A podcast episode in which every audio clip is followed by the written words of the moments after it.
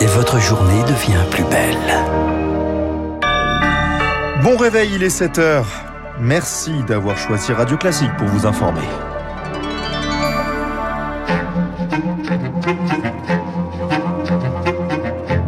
La matinale de Radio Classique avec Gaël Giordana. À la une de votre journal, Charles Bonner, la chasse anti-gaspi, la clim dans les magasins quand les portes sont ouvertes, c'est terminé. Le gouvernement prévoit de nouvelles sanctions. 87 départements donc face à la sécheresse entre canicule et manque de pluie. Les restrictions se multiplient. Et puis les policiers donnent leur avis sur l'avenir de la justice. Les syndicats sont reçus aujourd'hui par le gouvernement. Radio Classique. Le gouvernement dévoile de premières mesures pour tenter de baisser la consommation d'énergie. C'est la fameuse sobriété souhaitée par le président, imposée par les prix qui flambent. La ministre de la Transition écologique Agnès Pannier-Runacher dévoile donc de premières mesures. Désormais, les boutiques qui font tourner la clim, les portes ouvertes, c'est 750 euros d'amende. Et les publicités lumineuses entre 1h et 6h du matin, c'est le double, 1500 euros.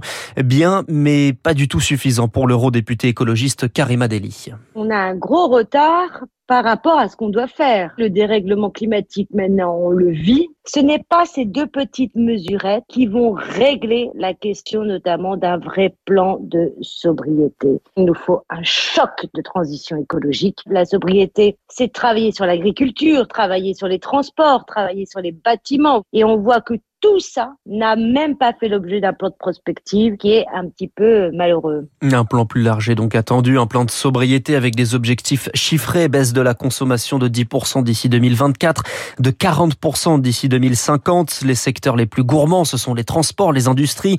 Ces entreprises se penchent déjà sur des solutions. Alexandre Sobo est le président de France Industrie. Les plans sur la table, c'est de la transformation d'un certain nombre de process industriels, c'est de l'utilisation d'hydrogène plutôt que de gaz ou de charbon c'est de l'électrification d'un certain nombre de procédés, mais tout ça représente des investissements euh, assez coûteux. Et euh, en tout cas, dans l'état actuel des technologies, c'est des procédés de fabrication qui seront plus chers que les anciens procédés carbonés.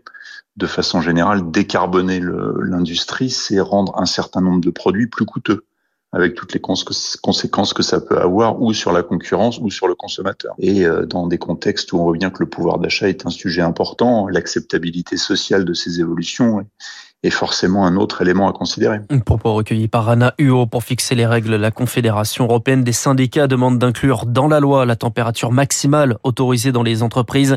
Pour le moment, ce n'est pas prévu. L'Assemblée nationale continue de se pencher sur le budget rectificatif. Le gouvernement et la droite se sont entendus sur une remise sur le carburant de 30 centimes à la rentrée.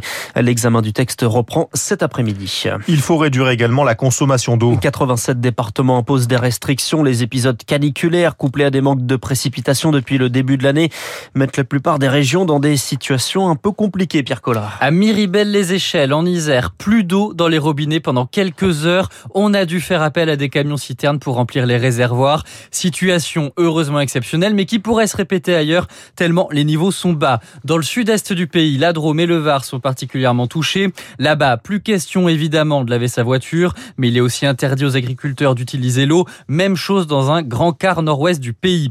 Il il y a quatre niveaux de sécheresse en France. Simple vigilance, alerte, alerte renforcée ou crise.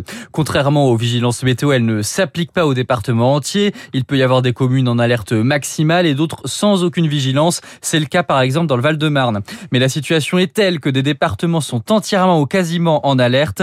C'est le cas de la Mayenne, de la Vendée, des Deux-Sèvres et de la Vienne. Et vous parliez de l'ouest de la France, les pays de la Loire particulièrement touchés. Un phénomène nouveau selon Vasquen Andréassian, hydrologue et directeur de recherche je n'avais jamais vu la carte des arrêtés sécheresse aussi remplie on peut la comparer à la sécheresse de 1976. Est-ce qu'elle sera plus forte? Ben, Il faut attendre la fin de la saison sèche pour euh, faire un bilan. Le Grand Ouest est très touché autour de la Loire-Atlantique. On avait moins l'habitude de voir euh, cela. À côté de ça, ben, vous avez des régions comme les Alpes-Maritimes en fait qui subissent la même sécheresse que la, la plaine du Pau. Vers Turin, la sécheresse est vraiment exceptionnelle. On a démarré l'année de façon très déficitaire et donc ben voilà cette sécheresse très forte en Italie. On la retrouve également de l'autre côté de la frontière. Propos par Ducrot. Une sécheresse qui favorise les incendies en Gironde. Le feu est fixé à la Teste de Bûche, pas encore à Landiras, mais sous contrôle. Tous les habitants évacués à la Teste ont pu regagner leur euh, domicile. Une partie également pour ceux évacués près de Landiras. Les regards tournés ce matin vers le Gard et la ville de Valabris. 250 pompiers luttent contre un incendie déclaré hier en début de soirée et qui a parcouru pour le moment plus de 40 hectares. À l'étranger, en Californie, un incendie près du parc national de Yosemite. Plus de 6000 personnes évacuées en Grèce également. Trois feux touchent le pays. 200 personnes ont dû être évacuées sur l'île de Lesbos, près des côtes turques. 7h05, la police veut aussi avoir son mot à dire sur l'avenir de la justice. Les syndicats des forces de l'ordre sont reçus cet après-midi par Gérald Darmanin, Éric Dupont-Moretti, ministre de l'Intérieur et de la Justice. La justice au cœur d'un rapport du magistrat Jean-Marc Sauvé remis en début de mois. Alerte sur le système judiciaire. Un plan est prévu pour l'automne, mais pour l'enrichir, un cycle de consultation sur les états généraux de la justice est mené. Denis Jacob, le secrétaire général d'Alternative Police, espère que les forces de l'ordre seront également écoutées.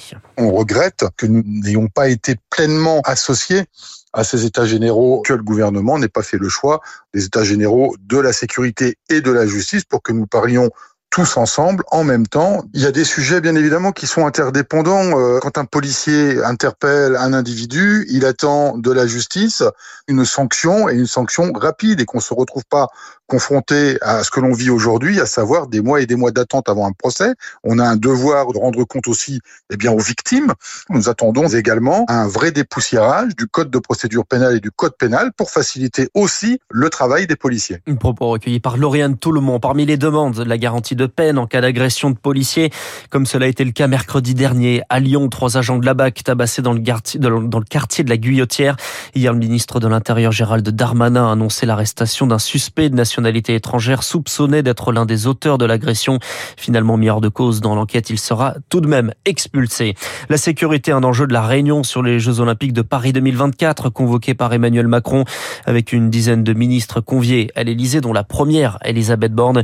Le comité d'organisation présidé par Tony Estanguet doit également présenter les perspectives de maîtrise du budget.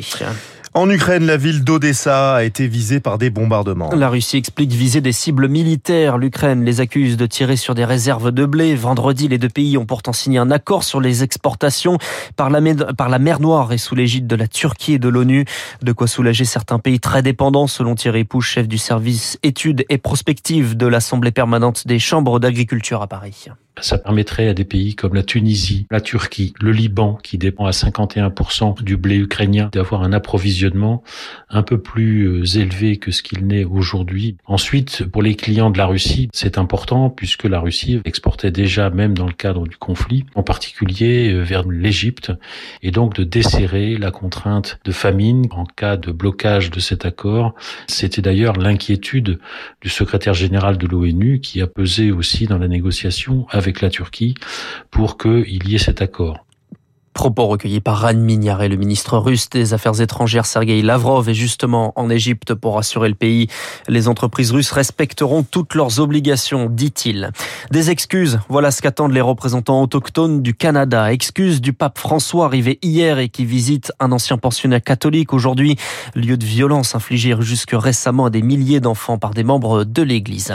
En Tunisie, les bureaux de vote ouvrent en ce moment. Les électeurs appelés à se prononcer sur le référendum imposé par le président Kais Sayed sur le projet de nouvelle constitution dont les opposants craignent qu'il fasse rebasculer le pays dans un régime autoritaire similaire à la période avant le printemps arabe. On parlait du gaspillage en début de journal. Les pharmacies sont également concernées. Créée par un jeune médecin, une association Pharma Solidaire tente de collecter les invendus pour les distribuer ensuite aux plus démunis. Radio Classique a suivi l'une de ces opérations avec des produits spéciaux canicules. C'est le reportage de Julie Droit. Des centaines de produits de parapharmacie s'amoncellent dans les locaux de l'association, des cartons d'invendus, des échantillons, mais aussi des dispositifs médicaux comme des béquilles fournis par les officines et les labos. Une fois les paquets terminés par les bénévoles, direction l'EHPAD public Furtado Haine dans le 14e arrondissement de Paris.